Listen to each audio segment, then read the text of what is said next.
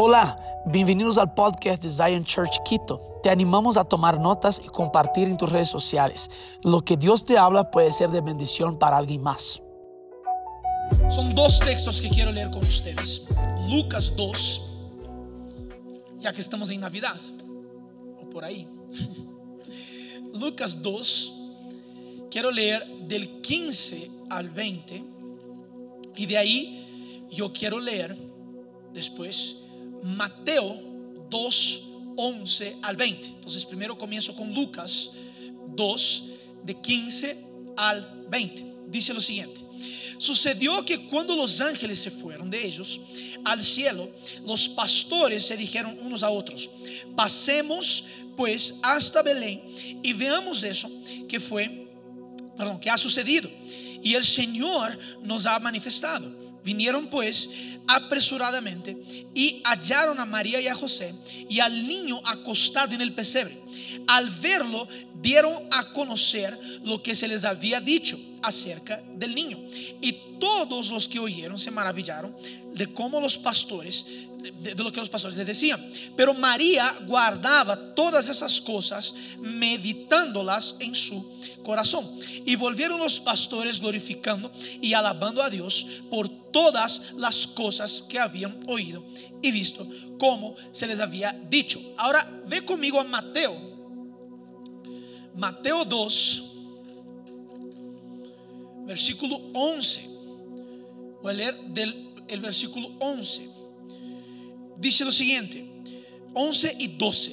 Y al entrar en la casa, vieron al niño con su madre María y postrándose lo adoraron y abriendo sus resoros o tesoros, perdón, le ofrecieron presentes, oro, incienso y mirra, pero siendo avisados por revelación en sueños que no volviesen a Herodes, regresaron a su tierra por otro camino. Yo hoy quiero hablar con, con ustedes sobre el tema un encuentro de Navidad. Un encuentro de Navidad. Y este momento del año eh, de Navidad tiene que siempre traernos la memoria una vez más que Jesús es el motivo de la Navidad. Navidad, de hecho, la palabra Navidad viene del nacimiento, es la palabra nacimiento. Entonces, yo ahora estoy recordando el nacimiento de Jesús. Eso es el periodo de Navidad. Ahora, aquí yo tengo dos situaciones. Yo tengo las situaciones de los pastores en Lucas capítulo 2 y tengo las situaciones de los reyes magos en Mateo capítulo 2. Y la Biblia dice que los dos, los dos grupos fueron avisados de que Jesús iba a nacer. Y ahora, ¿cuál es el contexto que quiero ya destacar de entrada aquí? Es que los dos textos hay adoración. Uno, hay adoración de los cielos, reconociendo que Jesús había venido a la tierra. Lucas capítulo 2. Y otro, hay adoración en la tierra, reconociendo que Jesús había venido del cielo. Los cielos glorificaron a Dios porque Jesús había venido del cielo a la tierra. Y la tierra ahora glorifica porque del cielo vino un hijo. Es decir, la tierra ahora está respondiendo a lo que el cielo estaba haciendo. Y es eso que nosotros como iglesia hemos predicado todo ese tiempo, que nosotros tenemos la habilidad o la autoridad dada por la gracia de Dios de reflejar lo que sucede en el cielo aquí en la tierra. Los ángeles estaban adorando. Y ahí los pastores se van a hablar con María y José. De ahí, cuando llegan ahí, hay una reunión. Y en esa reunión están los pastores que llegan en Mateo capítulo 2. La Biblia dice que ellos postrándose lo adoraron. Y postrar aquí o adorar aquí es la palabra proscuneo, que literalmente significa arrodillarse y besar el piso. Esa es la adoración. Y es eso lo que está sucediendo. Entonces yo tengo una impresión de que los reyes magos están reflejando lo que los ángeles estaban haciendo en los cielos. Y que ahora los pastores son invitados a hacerlo al acercarse a Jesús. Ahora, el contexto de eso aquí está en Isaías capítulo 9, solo para que entiendan un poco. Abre tu Biblia en Isaías capítulo 9. Isaías 9, quiero leer del 1 al 7. Isaías 9, del 1 al 7. Dice lo siguiente, mas no habrá siempre oscuridad para la que está ahora en angustia, tal como la aflicción de él, perdón, la aflicción que le vino en el tiempo que livianamente tocaron la primera vez la tierra de Zebulón, de Zabulón y a la tierra de Neftalí, pues al fin llenará de gloria el camino del mar, de aquel lado del Jordán, en Galilea de los gentiles. Mira el versículo 2. Ese es el contexto. El pueblo que andaba en tinieblas vio gran luz los que moraban en tierra de sombra de muerte, luz resplandeció sobre ellos. Ese es el contexto. Yo no voy a leer todo, pero ese es el contexto. El pueblo que andaba en tinieblas ahora ve una gran luz. Nosotros siempre hablamos de eso en, el tiempo de Navidad. ¿Por qué? Porque Jesús es la luz que vino a alumbrar la tiniebla, las tinieblas que el pueblo estaba viviendo. Pero ahora ¿No te llama la atención? El texto dice así, el pueblo que andaba en tinieblas vio gran luz. Yo no sé ustedes, ¿cuántos aquí ya intentaron andar en las tinieblas? Yo cuando me casé con María Ángel, la primera semana después de la luna de miel, yo tuve que hacer una cirugía en mis ojos. Y yo tuve que quedar tres días sin poder abrir mis ojos. Y yo me quedé dependiente de cualquier cosa. Uno anda así y todo, pero yo no podía abrir mis ojos porque si la luz entrara podía dañar lo que se fue de la cirugía. Y yo me acuerdo que yo tenía que hacer todo así. Y pasé tres días en oscuridad completa, en donde yo no podía ver nada. Y te voy a decir, fue una de las peores situaciones de mi vida. De verdad. No estoy aquí siendo exagerado, dramático, es porque es, feo. Tres días sin ver nada. Ahora, imagínate un pueblo que andaba permanentemente en tinieblas. Yo estoy hablando de tres días, pero piensa un pueblo que andaba en tinieblas, que no sabía cómo caminar, no sabía en dónde pisar. Y la Biblia dice que la luz vino para alumbrar esas tinieblas, para abrir el camino. ¿Tiene sentido lo que voy diciendo? Ahora, la segunda cosa que el texto dice de Isaías es, y sobre los habitantes del valle de sombra de muerte. Mira eso, los habitantes del valle de sombra de muerte. Lo que sucede aquí, David, él va a hablar una cosa sobre el valle de sombra de muerte. En Salmo 23. Aunque yo pase, aunque yo camine, aunque yo esté de pasada por el valle de sombra de muerte. Ya te diste cuenta que hay valles que nosotros pasamos, que son sombríos, que son de sombra de muerte, pero que nosotros no hacemos pasada, sino hacemos morada, sino hacemos habitación. Porque el valle y la situación es dolorosa, la situación es difícil, la situación es complicada, pero la cosa es que yo hago de la situación mi verdad. Y ahora en lugar de solo pasar por ahí, yo habito en ese lugar. Quien anda va a pasar, porque está en completo movimiento. Pero quien habita necesita de rescate. Quien habita necesita ser jalado. Quien habita necesita ser sacado de ahí de alguna forma. Ahora, lo que la Biblia está diciendo es que sobre los habitantes del valle de sombra de muerte, la luz resplandeció. Es decir, la luz vino. Pero ahora hay que haber una mejor, mejor, una respuesta nuestra a la luz que alumbra nuestro camino. Porque la cosa es, yo puedo entender que Jesús vino y Jesús vino para alumbrar. Jesús vino para sacarme de la oscuridad. Jesús vino para abrir los caminos. Jesús vino para, eh, eh, eh, no sé, traer claridad en las situaciones. Jesús vino para eso. Pero ahora yo puedo entrar en un lugar de decir, wow, mira ahí está la luz. Y yo me quedo aquí. Y yo no me muevo. Pero ahora, el pueblo ver la luz es diferente del pueblo caminar en dirección, en dirección a la luz. Requiere una respuesta nuestra a la luz del mundo, a Jesús, que es la luz del mundo. Y nosotros como iglesia tenemos que recordar nuestro papel y nuestra parte en la ecuación, que es Jesús es la luz del mundo. Pero ahora, yo también soy luz del mundo. Eso dice la palabra de Dios, que ustedes son luz del mundo. Es decir, nosotros cuando caminamos en el cuerpo de Cristo, entendiendo el sacrificio de Cristo, yo ahora soy una extensión de Cristo para que la luz sea manifiesta.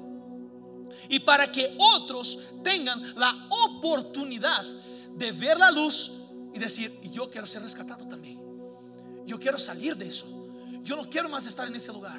No quiero más estar en este pozo hondo. No quiero estar aquí perdido. Yo quiero estar en la luz. ¿Tiene sentido lo que digo?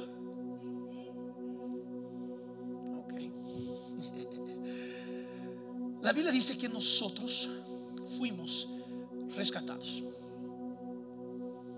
La Biblia dice que Jesús, Él nos trasladó del imperio de las tinieblas al reino del Hijo de su amor. Dios hizo eso con nosotros. Eso dice la palabra de Dios en Colosenses capítulo 1. Anota eso. Colosenses capítulo 1. Es decir, la iniciativa no fue del pueblo. La iniciativa nunca es nuestra. La iniciativa es de Dios. Dios siempre tiene la iniciativa de rescatarnos. Dios siempre va a venir. Es tan lindo eso. Es tan lindo eso por la gracia del Señor Dios. Que el Señor Dios ve a una persona pasando un momento, una tribulación, una aflicción. Y va a decir, yo estoy aquí. Aquí está la luz. Tranquilo. Pero la cosa es, como yo dije, que muchas veces por acostumbrarnos con una realidad que no es la verdad, nosotros hacemos habitación en ese lugar. ¿Cuántos de ustedes ya vieron una persona? Y no quiero que me responda si tú eres esa persona. Pero ¿cuántos de ustedes ya vieron una persona que realmente cree que una realidad que está viviendo es una verdad? Y que dice, no, pero no sé qué hacer. He vivido así toda mi vida. Eso aquí fue desde que yo nací. Eso aquí fue. Y cuando tú intentas decir que esa no es su verdad o esa no es la verdad, ella va a decir, no, esa no puede ser la verdad, pero es mi verdad. Pero es como yo me siento. Pero como yo, es como yo me veo. La cosa que es, el Señor Dios vino y envió su Hijo para que tú y yo tuviéramos acceso a la verdad, a lo que es vivir una vida bajo el cuidado de un buen padre, a lo que es vivir una vida bajo la luz de Cristo que nos guía a todos los lados. Pero eso requiere una respuesta nuestra. Ahora, yo tengo una impresión a partir del texto de, de Lucas 2 y Mateo capítulo 2. La impresión para mí es que cuando llegan los pastores, los reyes, a reunirse con Jesús, a ver a Jesús, yo tengo la impresión de que aquí fue la primera reunión de la iglesia. Yo tengo esa impresión. En donde el cielo comienza a decir, nació el Salvador, dale allá. Y los pastores corren, se acercan y cuentan, la Biblia dice que ellos contaron las maravillas que Dios había hecho con ellos. Y de ahí vienen los reyes magos y se acercan y está ahí Jesús. Y ellos se postran y entregan sus presentes, sus regalos. Y dejan ahí. Yo tengo la impresión que aquí fue la primera reunión de la iglesia. Yo tengo esa impresión. Porque, ¿cuál es la intención de que nosotros nos reunamos? Si no es para reconocer quién Jesús es, si no es para levantar el nombre de Jesús. Y Jesús, aún como un niño, logró reunir la primera iglesia sin dar un sermón, sin predicar una sola vez. Pero todos entendieron la grandeza, la autoridad, la persona de Jesús, la deidad de Jesús. Y todos se postraron ante el Rey Jesús. Y Jesús no es que tenía, no es que era un edificio bonito, ¿no? Porque es bueno adorar cuando yo estoy en un lugar aquí, bonito, en el nombre de Jesús con alfombra, en el nombre de Jesús con algunas otras cosas. Es bueno tener eso, pero no era en ese lugar que ellos estaban adorando. Era en el lugar más escondido de la ciudad en donde estaban. Y eso me llama mucho la atención. Porque todos estaban buscando, María y José buscaban hospedajes para tener a Jesús. Y María ya en trabajo de parto. Y no encontraban, y no encontraban. Y de la nada, ok, entra aquí, en ese lugar. Para adorar a Jesús no hay un lugar perfecto. Para adorar a Jesús no hay, no hay las mejores decoraciones, por más que creemos en eso, creamos en eso. Pero para adorar a Jesús es solo necesario ponerte en el lugar en donde estás para que Él pueda ser adorado. Y la iglesia se manifestó ahí. Dos o tres reunidos en el nombre del Señor Jesús. Estaban ahí adorando al Señor Jesús. Ahora, tengo tres puntos. Estoy bien en tiempo hoy, creo.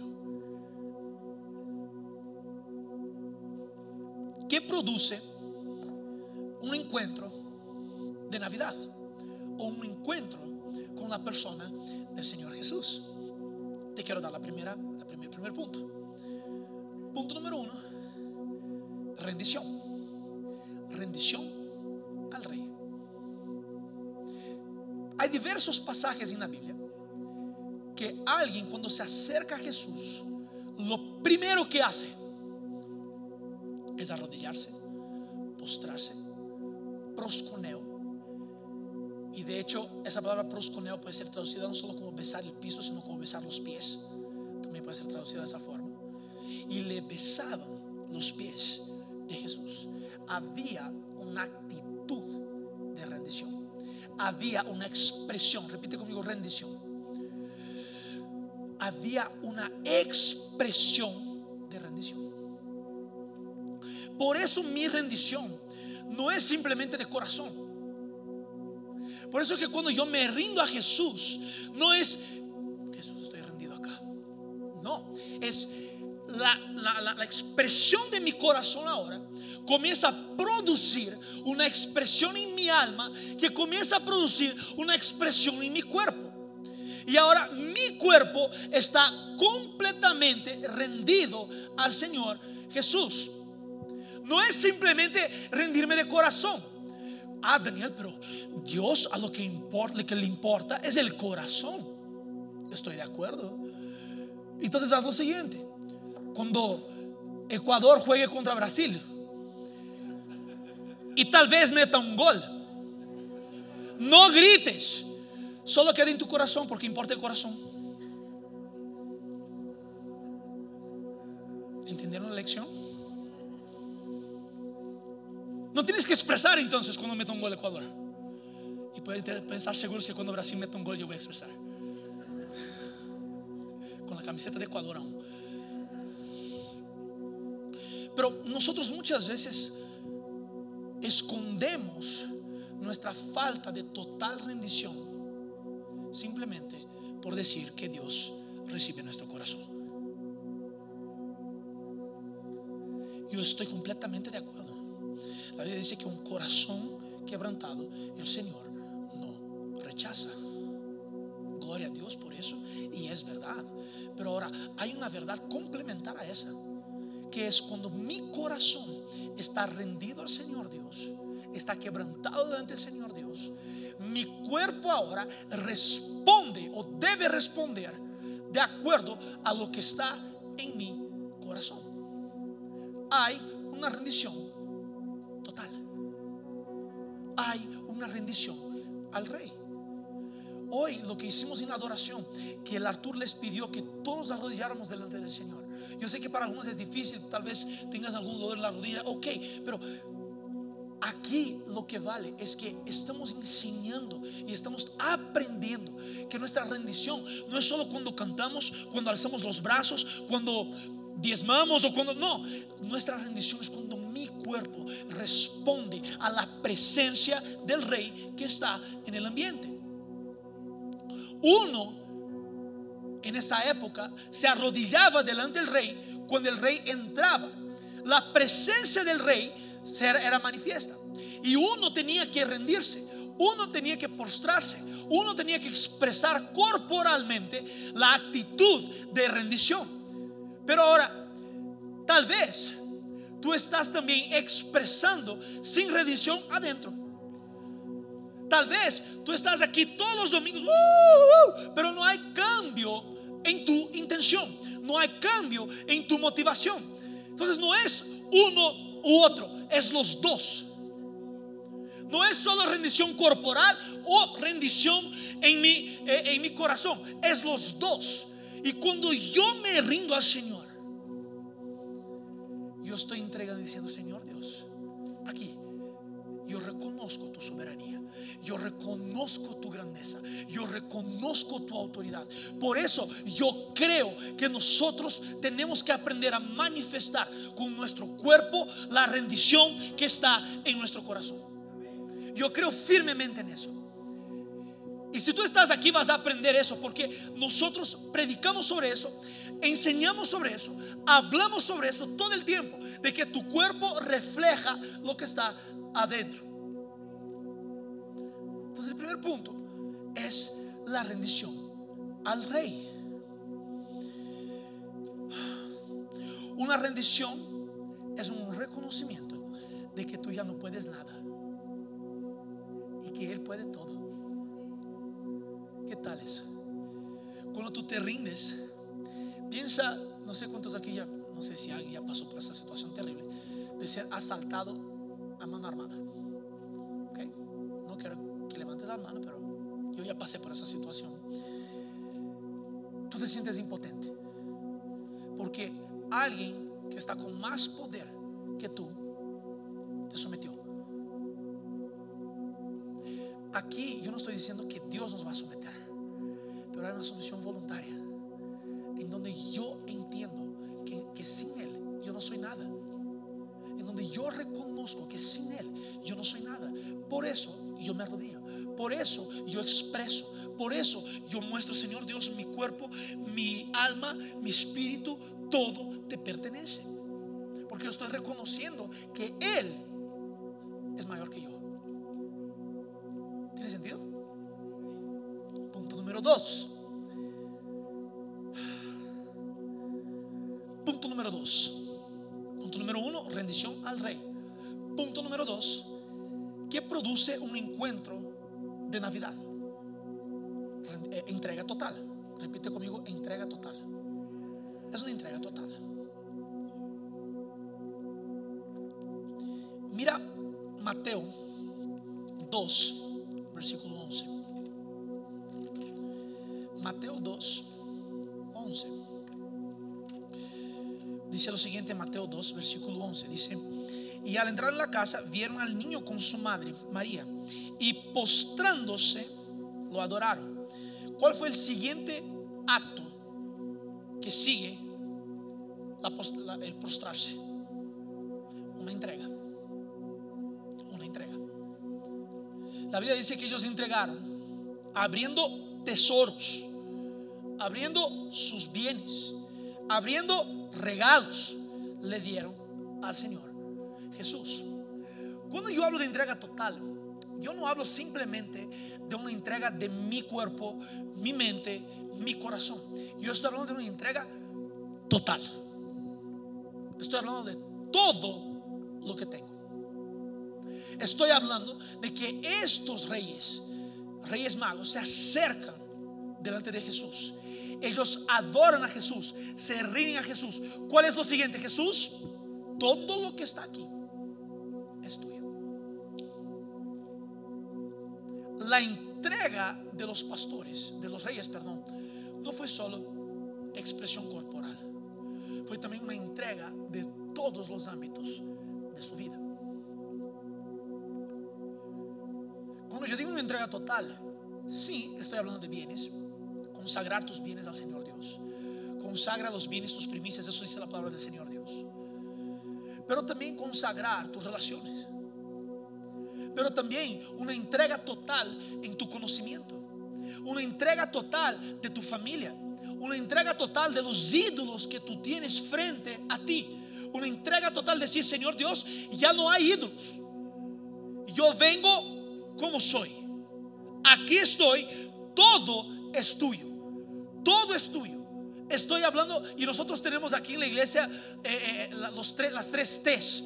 Yo sé que Jesús es mi Salvador cuando yo recibo a Jesús como mi Señor. Pero yo sé que Él es mi Señor cuando yo le entrego mi tiempo, mi tesoro y mi talento. Yo someto todo y yo digo, Señor Jesús, aquí todo lo que yo tengo es para ti. Todo lo que yo tengo es para ti todo lo que está en mis manos, mis talentos, mis habilidades, mis emociones, mis bienes, mi carrera, todo lo que yo tengo, yo estoy depositando a tus pies como un regalo. Porque todo lo que yo pueda conquistar aquí no se compara con tu grandeza. Por eso yo ofrezco, yo deposito todo a tus pies.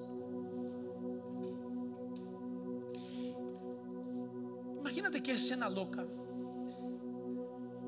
Un niño que, que está nacido en un lugar súper feo. No era el mejor lugar del mundo. Está junto a animales. Y a este vienen los reyes magos y dicen, hey, aquí está el rey. No tenía posición de rey no tenía tesoros de rey. Pero cuando los reyes magos, que son reyes, entregan al Señor Jesús todo lo que tienen, o entregan sus regalos a Jesús, ellos están diciendo, Señor Jesús, tú eres dueño. Por más que tal vez la situación lo muestre, pero tú eres el dueño de todo eso aquí. Tú eres el dueño de todo lo que poseemos. Eres el dueño de todo eso. Y a veces eso aquí es la parte más difícil para nosotros. Y yo entiendo que aquí hay un proceso, hay un aprendizaje en donde yo voy aprendiendo a entregar mis emociones, en donde yo voy aprendiendo a, no tener como muletas en mi vida, sino que yo voy entregando al Señor Jesús todo lo que tengo. Yo entiendo que es un proceso, proceso de aprendizaje. Pero un encuentro con el Señor Jesús debería producir, o tiene que producir, una entrega total de todo. Todo. Si tú caminas con esa mentalidad, primero, vas a poner en primer lugar el reino de Dios. Eso es bíblico. Porque todo es del Señor Dios. Si tú caminas con esa mentalidad, cualquier preocupación que tú tengas, en lugar de desesperarte, lo primero que vas a hacer es entregar al Señor Jesús la preocupación. ¿Cuándo fue la última vez que tú te preocupaste por algo? Y lo primero que hiciste, Señor Jesús, te arrodillas, adora y dices, aquí está.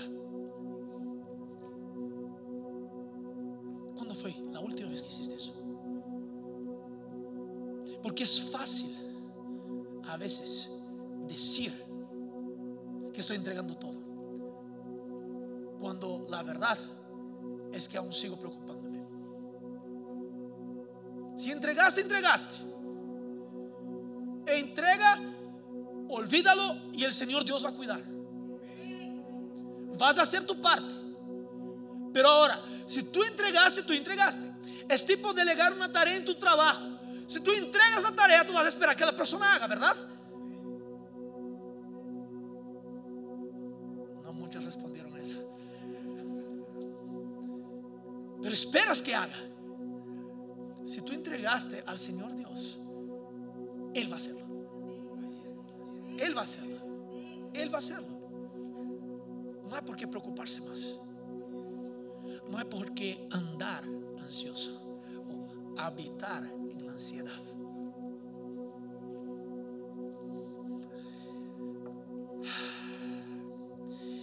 Y hay una otra cosa que aquí se rompe. El amor a los bienes materiales. No es, no voy a hablar de finanzas hoy, pero mucha gente tiene que entender que el dinero, y eso es bíblico, que el dinero es un Dios. Y si tú tienes amor al dinero, Jesús no es tu Dios. El Señor Dios no es tu Dios. ¿Ok? Vamos para el siguiente punto y voy a terminar.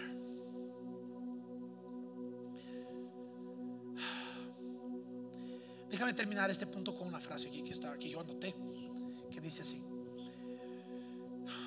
En lugar de entrega total al Señor Dios, no es lo que Dios me pueda dar, sino lo que yo le pueda entregar. No es lo que Él, no, es lo que yo pueda recibir de Él. Porque, ¿qué recibieron esas personas de Jesús de ese momento? ¿Era un bebé? Nada. Recibieron una promesa de que Jesús vendría a salvar el mundo. Pero hasta ese momento Jesús no había hecho nada. Pero es sobre lo que yo pueda entregar. Ok. Tercer punto. ¿Qué produce? ¿Qué produce un encuentro de Navidad? Lucas 2, versículo 20. Dice que los pastores, después de encontrarse con Jesús, salieron anunciando. Abre tu Biblia, Lucas 2. Lucas 2, 20. Dice, y volvieron los pastores glorificando y alabando a Dios por todas las cosas que habían oído y visto, como se les había dicho. Ellos volvieron anunciando la grandeza de Dios, volvieron anunciando lo que Dios había dicho, volvieron anunciando, alabando, declarando, glorificando a Dios. Te quiero proponer algo. Un encuentro con el Señor Jesús no puede quedar guardado solamente para ti. Un encuentro y ahí hay esa máxima, o que gente va a decir, que yo estoy de acuerdo también con esa máxima, es, no, no, la gente va a decir lo siguiente, o esa frase, ese dicho, no, con tu testimonio de vida, las personas conocerán a Jesús. ¿Cuántos están de acuerdo con eso? Yo estoy de acuerdo con eso. Pero ahora, la Biblia dice que no es solo por mi testimonio, es por la proclamación, es por el anuncio. Y nosotros muchas veces nos escondemos simplemente en carácter, en ética, y está bien que vivamos así, en integridad, pero ahora no anunciamos las maravillas del Señor Dios. Esos pastores acaban de tener un encuentro increíble. Primero que ellos ven los cielos, que aparece un coro celestial cantando gloria a Dios en las alturas y paz en la tierra a los hombres de buena voluntad. E- ellos están locos porque es también un coro de ángeles celestiales cantando. Y a partir de ahí, ellos van donde Jesús, donde, donde el lugar que estaban en el pesebre, se acercan ahí, cuentan a todos los que están ahí en la reunión de la iglesia. Wow, tuve un encuentro con la presencia de Dios. Se cuentan a todos lo que pasó. Y cuando salen de ese lugar, ellos no salen callados. No salen hablando, no, mi carácter, ve, ve, ve como mi carácter, ve mi ética, ve mi integridad laboral. ve. No, no salen hablando de eso. Ellos salen glorificando al Señor Dios, alabando al Señor Dios y declarando todo lo que habían visto y oído. Anunciando, repite conmigo, anunciando. Es necesaria la proclamación de la verdad de tu encuentro con el Señor Jesús. Es el testimonio. Tu testimonio también, o mejor, tu testimonio hablado, tu testimonio contado, encuentra a las personas. ¿Cómo creen que nosotros estamos aquí hasta hoy, después de casi dos mil años del nacimiento de Jesús, de más de dos mil años del nacimiento de Jesús?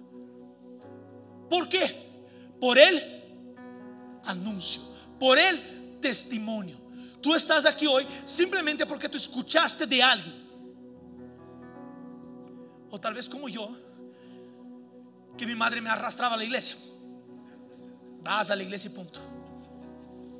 Y yo escuchaba, pero fue por el anuncio de la mensaje que el pastor predicaba. No existe conversión sin anuncio. Y nosotros, tal vez por pandemia, no sé qué sea, no sé qué es, pero quedamos un poco retraídos desde una palabra, como retraídos y diciendo, no, es por mi testimonio. Yo estoy de acuerdo, tienes que ser ético, tienes que dar buen testimonio en tu trabajo. Si tú trabajas, eres tienes que ser lo mejor ahí, tienes que ser excelente en lo que haces, porque eso testifica de la excelencia del Dios que sirves. Pero ahora, más que eso, no es simplemente eso, es anunciar. Y el Señor Dios va a dar el momento exacto para que tú puedas anunciar también. Yo me acuerdo que cuando yo eh, trabajaba, yo de adolescente trabajaba entregando, cuando tenía 16 años, yo trabajaba entregando, entregando lentes de contactos a ópticas. Y yo oraba en el Espíritu todo el tiempo. Y llegué a una, una óptica de esas, a una tienda de esas. Y la persona que estaba en el counter, en, la caja, me dice, oye chico, ¿qué tienes de diferente tú? Y yo digo, no sé.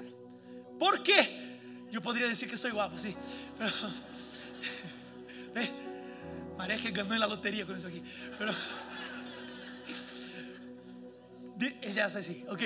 Pero, pero a lo que voy aquí es, esa persona sintió algo diferente en mí. Cuando ella me abre la posibilidad, ¿qué tienes de diferente? ¡Pum! Anuncio. Me abrió el espacio.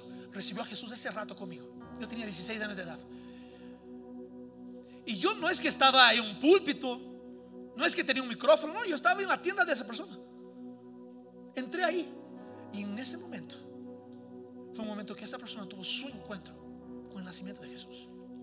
Tuvo su encuentro con la persona de Jesús. Y dos reunidos ya era iglesia y ya. Pero ahora, no podemos perder el valor del anuncio, de la proclamación de anunciar las, las maravillas del Señor Dios, de anunciar la grandeza del Señor Dios. Tú no puedes perder eso. ¿Sabes por qué? Porque eso no estás siendo egoísta. Porque de lo tanto que el Señor ha hecho en tu vida, estás guardando solo para ti. Pero la verdad es que hay una expectativa en la creación que anhela por un encuentro con el nacimiento del Señor Jesús. Hay una expectativa en la ciudad, hay una expectativa en la sociedad que nosotros tenemos que cumplir a partir de la proclamación. Repite conmigo, proclamación. Nosotros tenemos que proclamar las buenas nuevas del reino de Dios. Amén. Esperamos que este mensaje haya impactado tu vida.